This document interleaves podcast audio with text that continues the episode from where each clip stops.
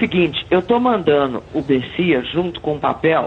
Papo de política. Quem manda sou eu. Eu tenho poder de veto ou você é um presente banana agora? O namoro com leva mais tempo acaba terminando num casamento sólido. Pessoal da técnica, vamos corrigir o problema do som. Então não é porque eu estou no meio de laranja podres que eu me contaminei. Glória a Deus! Tchau. Tchau, querida. Papo de política.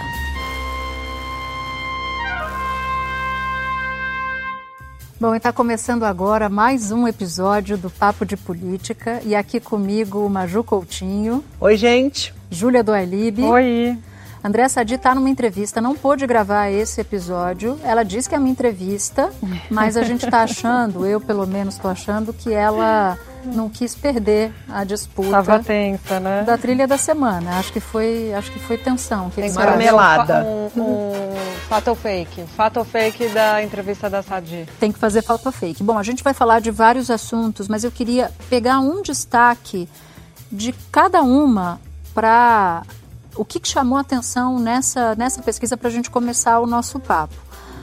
O meu destaque é um bastidor da campanha do Eduardo Paes sobre a subida de Marta Rocha, que se for para o segundo turno, se Eduardo Paes for para o segundo turno e ela for para o segundo turno com ele, ela ganharia segundo a mais recente pesquisa do Datafolha. E aí uma declaração de um integrante da campanha do Paes dizendo o seguinte, abre aspas, a gente não pode panicar. Marta não é o Gabeira de eleições passadas, o Fernando Gabeira, e nem é verdadeiramente de esquerda. Ela é do partido do Kassab.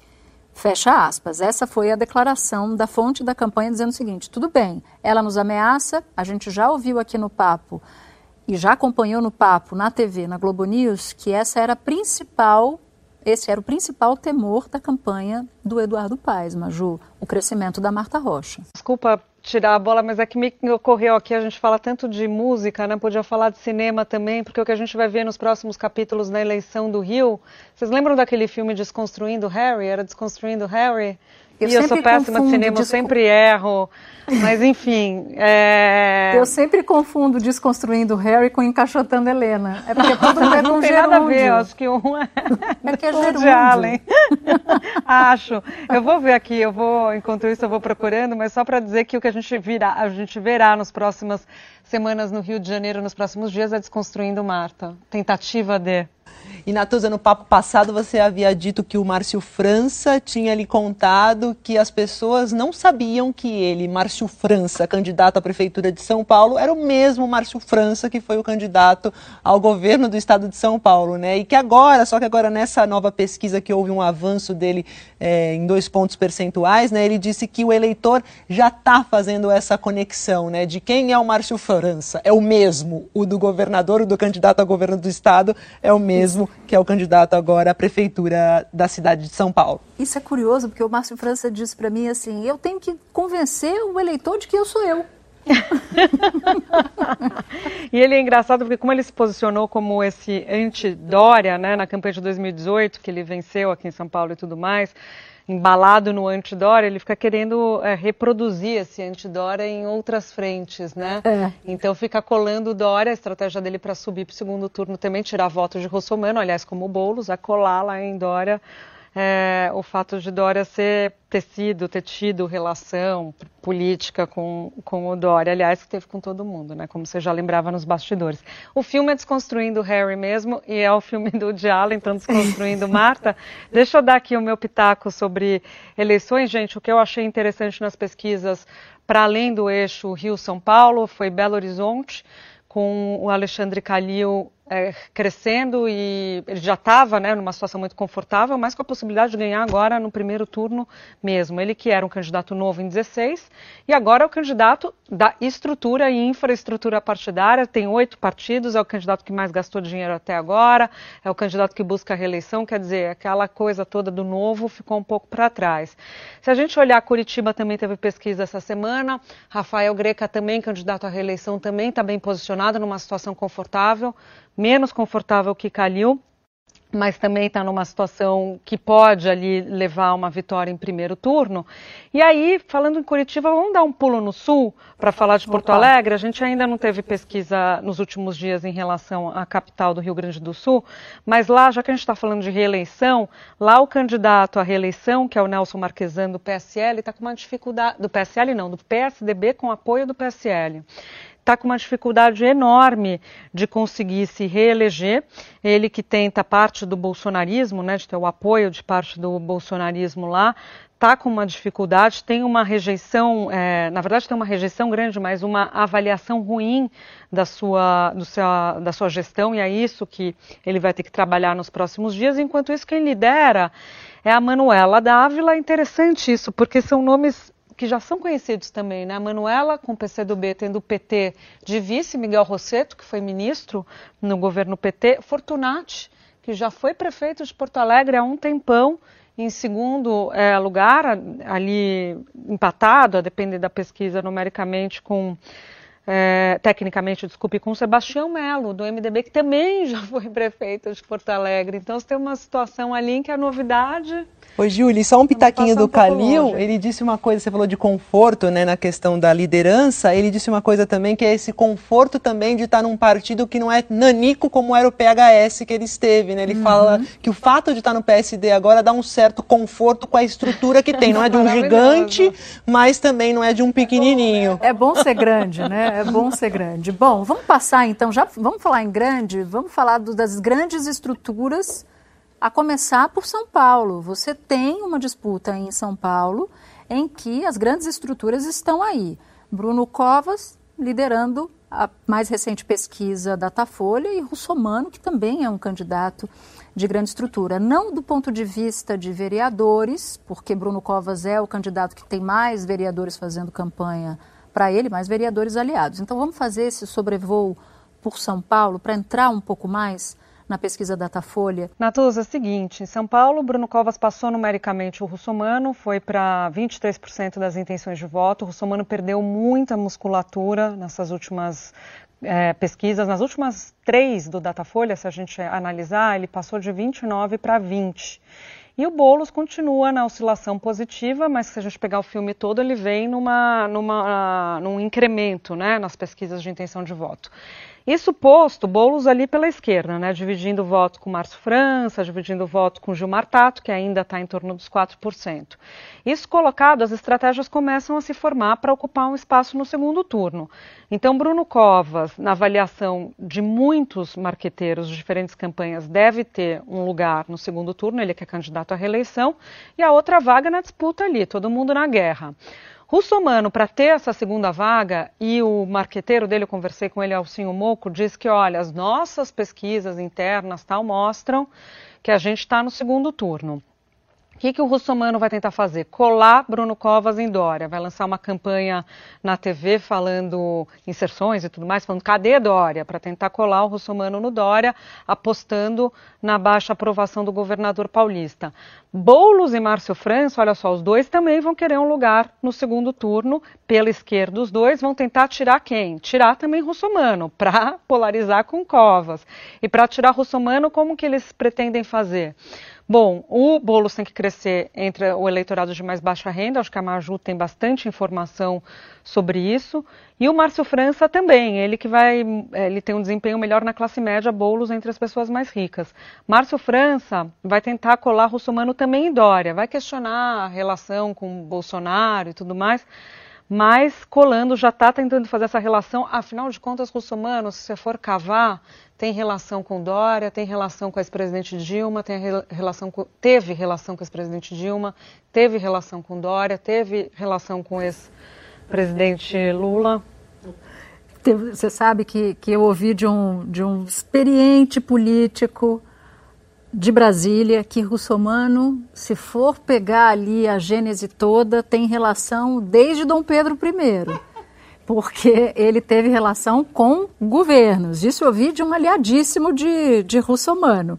Mas aí, já que a Júlia falou dessas relações todas, dessas ligações perigosas. todas, ligações perigosas ou não, o Márcio França também vai rodar um comercial a partir de agora que cujo título é As Sombras de São Paulo. Então ele vai associar o Bolos e o Gilmar Tato, Bolos do PS do PSOL e o Tato do PT ao Lula. A sombra Lula, segundo o comercial do Márcio França. O Russomano ao Jair Bolsonaro e o Bruno ao João Dória.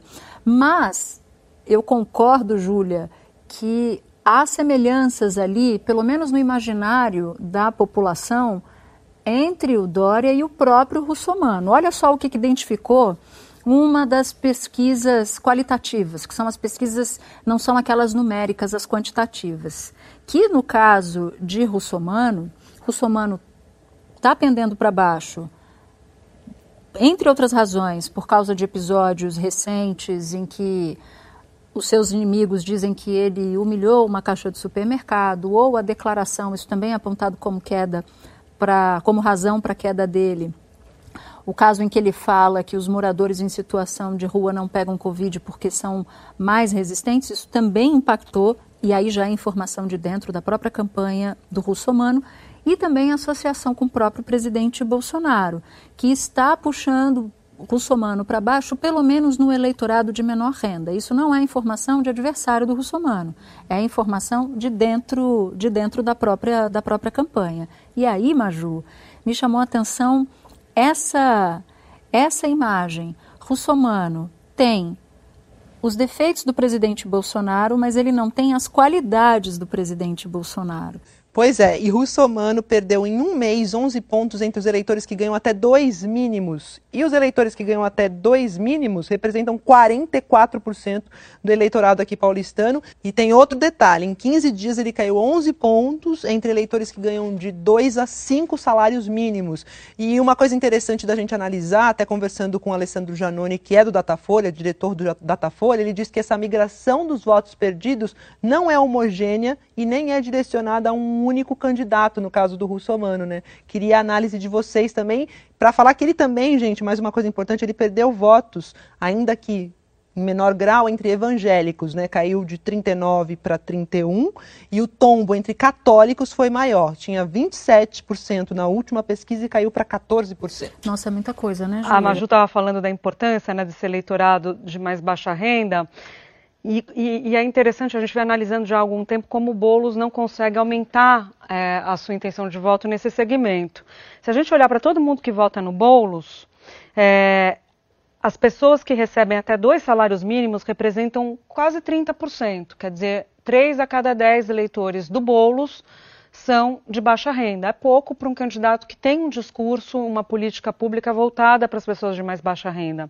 No caso de Russomano, gente, o eleitor de Russomano, é, 57% dele, quer dizer, quase 60%, quase 6 em cada 10, ganha até dois salários mínimos.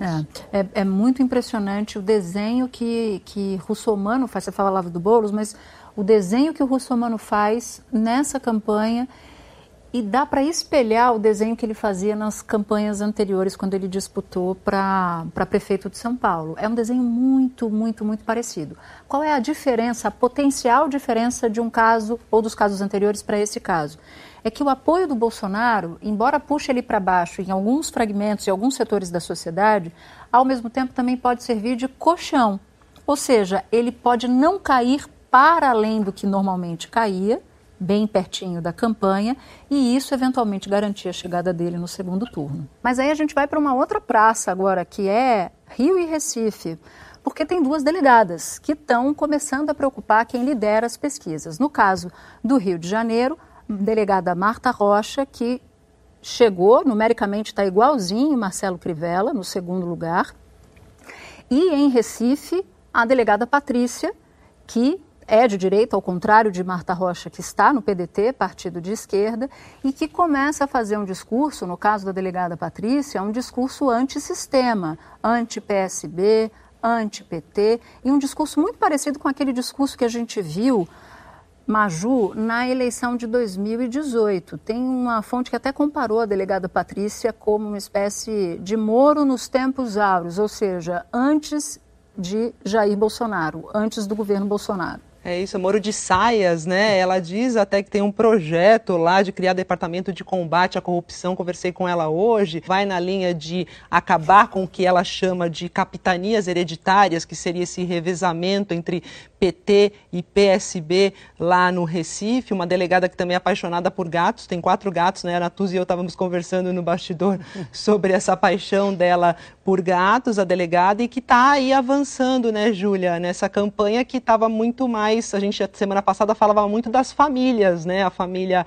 Arraes, a família do Campos, os dois primos nessa disputa e a delegada também despontando nesse cenário. Júlia, posso só pegar uma carona rapidinho na Maju para claro. falar um pouco do, do, do telhado de vidro da delegada Patrícia? Porque agora, veja, no momento em que a Marta Rocha, a delegada Marta Rocha, acende e a delegada Patrícia também, os canhões se viram contra elas. E aí os telhados de vidro, os telhados de vidro começam a aparecer. No caso da delegada Patrícia, chegou anteontem à noite uma, um, uma avalanche contra ela, um resgate de, do que ela tinha dito em rede social. E essa pesquisa Datafolha não foi capaz ainda de flagrar se isso vai ter ou não repercussão negativa para ela. Vou dizer rapidamente aqui, antes de passar para vocês.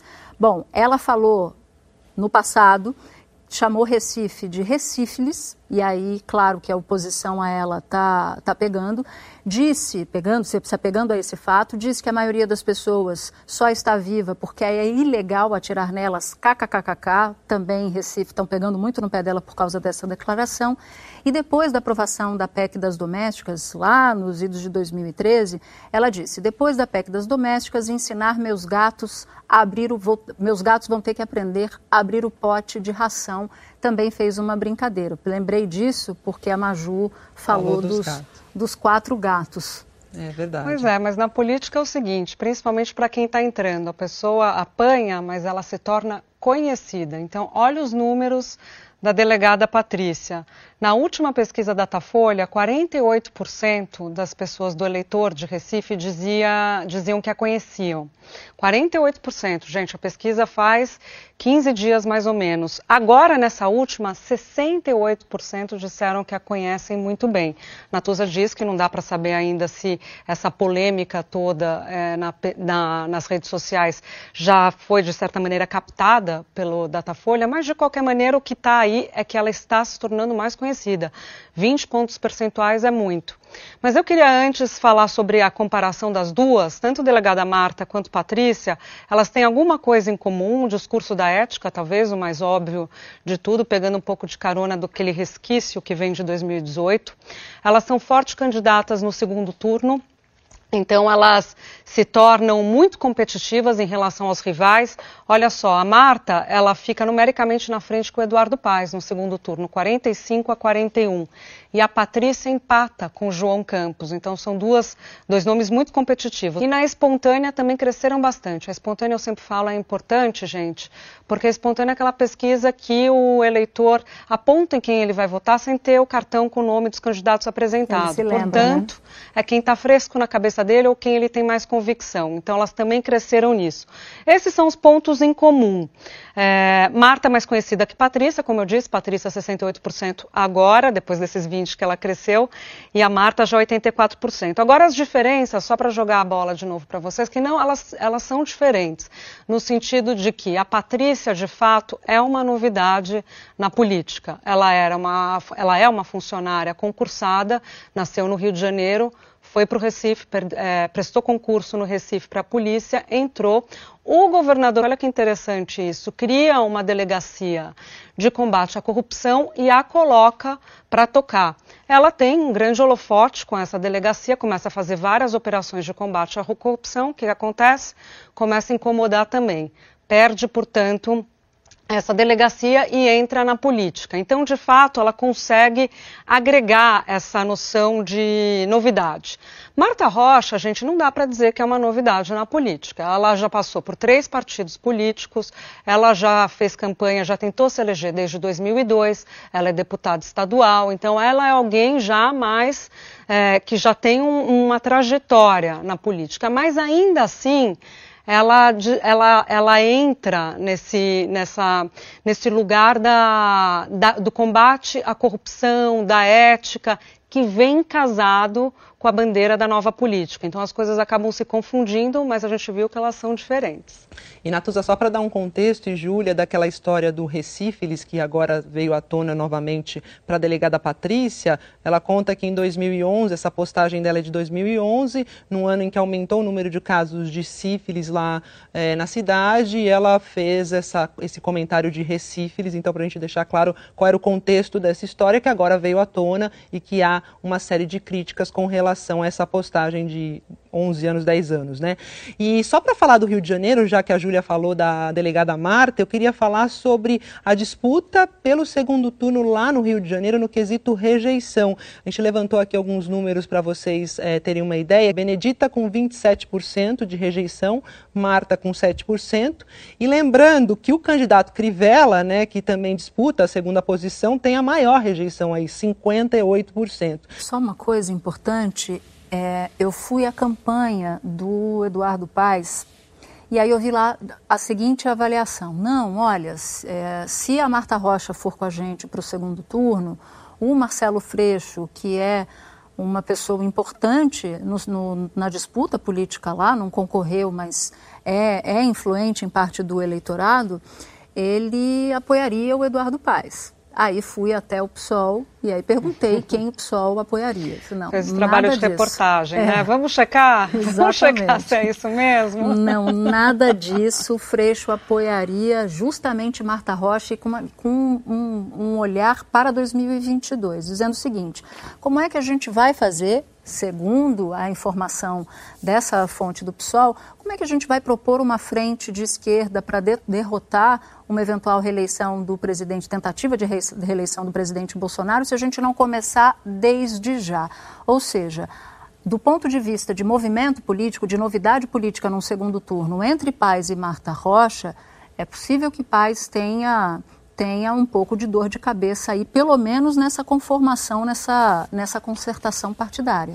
Gente, eu tenho uma dúvida, é, queria saber se vocês conseguem saná-la, porque eu mergulhei nas pesquisas, falei com pessoas e não consegui é, me convencer das razões que levam Crivella a aumentar, ele que tem perdido musculatura, né, aumentar a sua participação entre os mais jovens. Isso para mim é uma Também incógnita. É um mistério para mim. É uma Mistérios é um mistério. Fé. Tem gente que diz que é exatamente, tem gente que diz que está ligado ao eleitorado evangélico, os mais jovens, mas ninguém dá uma resposta categórica. Olha só, ele aumentou, ele passou de 10 para 17 pontos percentuais nesse eleitorado de 16 a 24 anos. Enquanto isso, o Paz perdeu perdeu musculatura de 37 para 24. Assim, pelo, pela leitura mais rasa, pelo senso comum, talvez se fosse falar, ah, o, o Paz é um candidato que vai ter uma interlocução mais próxima dos jovens. Não.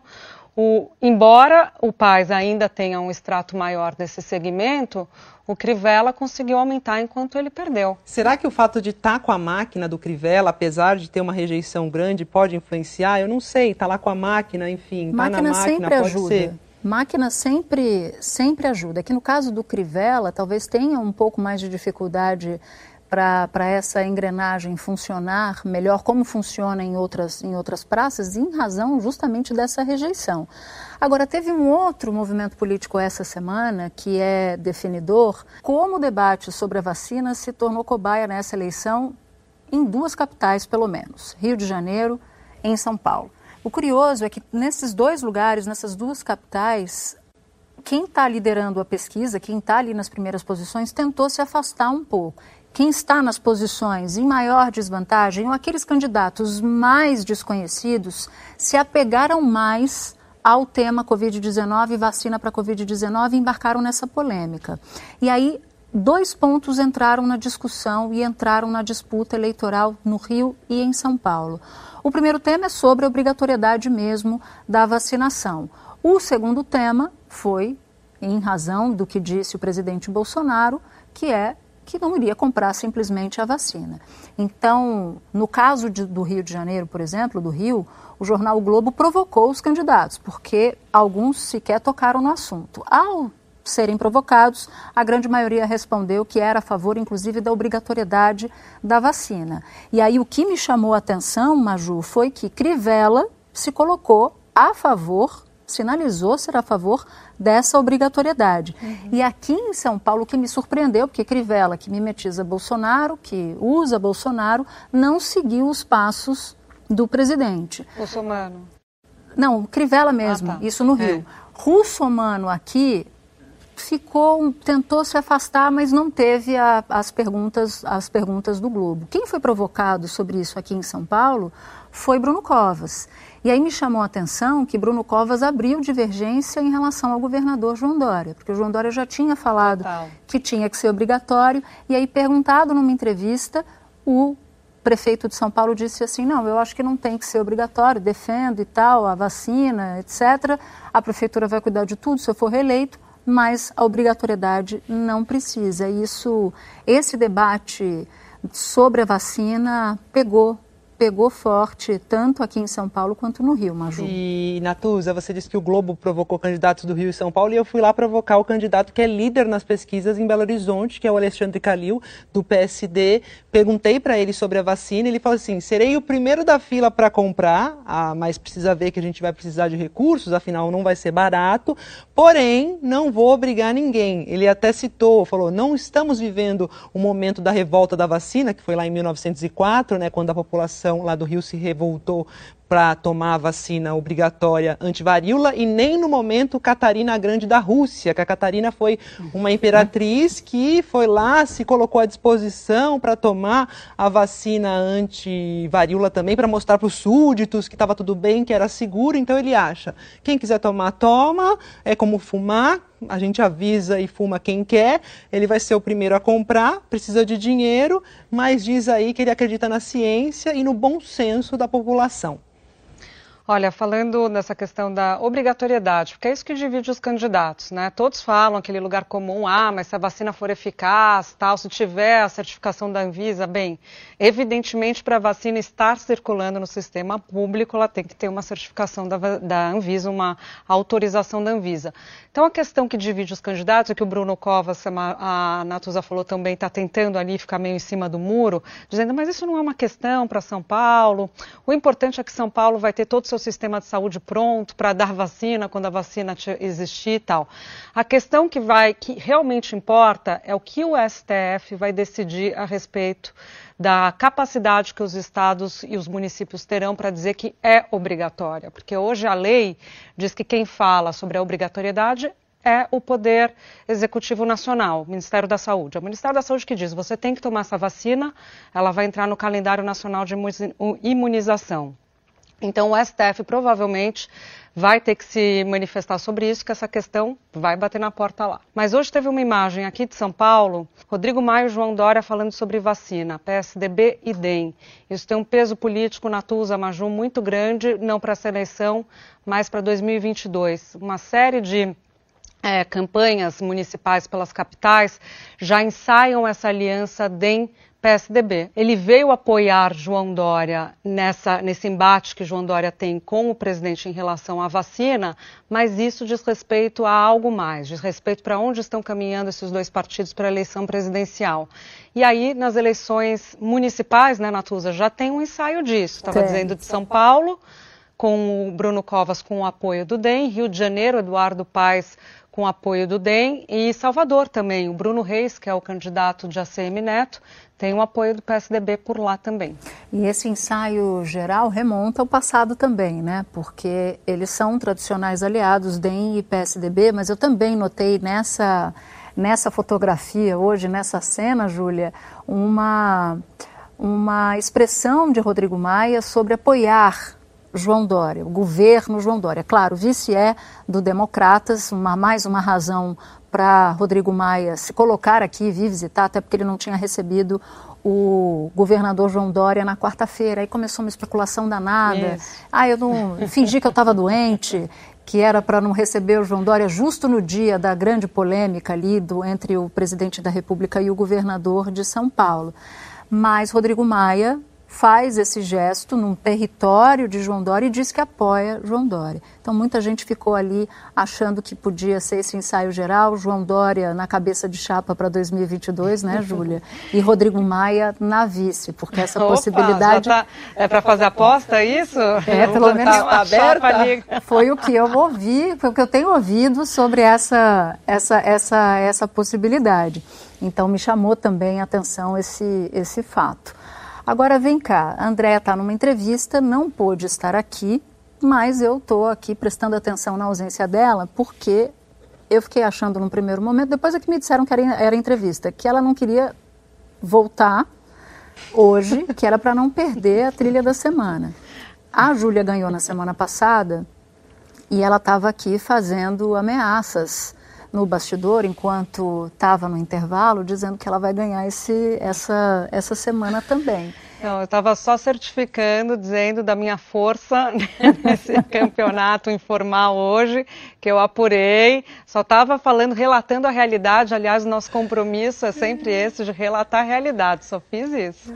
É engraçado que ela apura a trilha da semana trilha da semana, eu tô ali apurando outras coisas e tenho um insight e trago para o papo. Ela apura tanto que ela apura até qual é a música que ela vai ganhar no papo de que ela vai cantar no papo de política, Maju Coutinho. Pois é, a Júlia humilha a gente. Isso não era assim na época do apenas podcast. Isso mudou agora que virou papo de política na sua Globo News. Mas eu não quero começar dando a trilha, não. Eu deixo para vocês. Já que a Júlia está tão confiante, eu passo Vai, a bola para ela. Não é o dia hoje de começar. Não, hoje é o dia da Júlia, porque é. ela já não começou na semana passada, salvo engano. E como ela ganhou, ela tem a primazia de abrir essa fase do, do papo de política. Vamos lá. Essa música, quem, quem, chegou agora, essa música é sobre o, o, a ascensão nas pesquisas de algumas candidatas que são delegadas. Então, é uma música que se chama Delegada. Será que são motivo de investigação? Segue pelas ruas, vive de marcação. Assim não dá.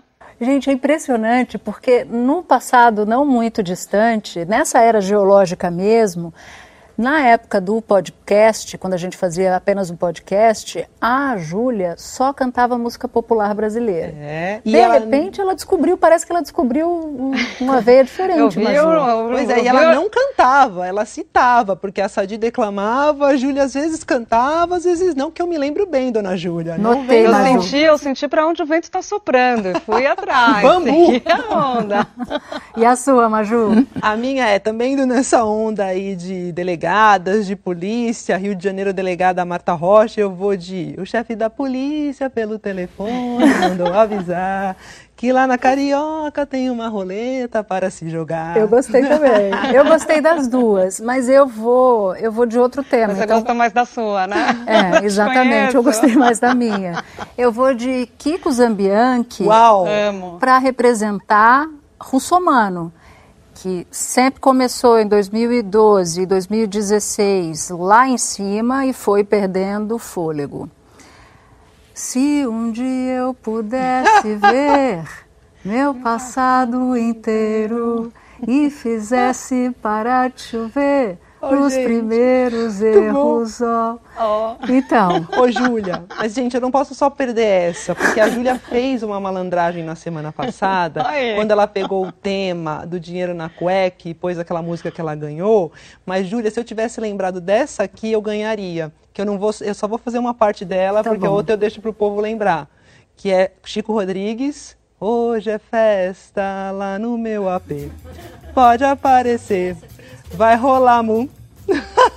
E o Papo de Política termina aqui. Eu agradeço a sua companhia. Na semana que vem tem mais episódio e é hora de agradecer a nossa mais talentosa equipe. Produção, edição Daniela Abreu, edição de Cadu Novaes, coordenação Pedro Godoy, supervisão Cadu Veloso e trabalhos técnicos Fábio Barão e Cheryl Kleber de Souza. Sonoplastia de Emanuel Lima, supervisão técnica Daniel Silvério e Camila Zainotti. E até o próximo episódio. E você já sabe, você pode ouvir os episódios mais recentes, volta só um pouquinho no seu aplicativo ou vá em g1.com.br barra Papo de Política. Até o próximo episódio.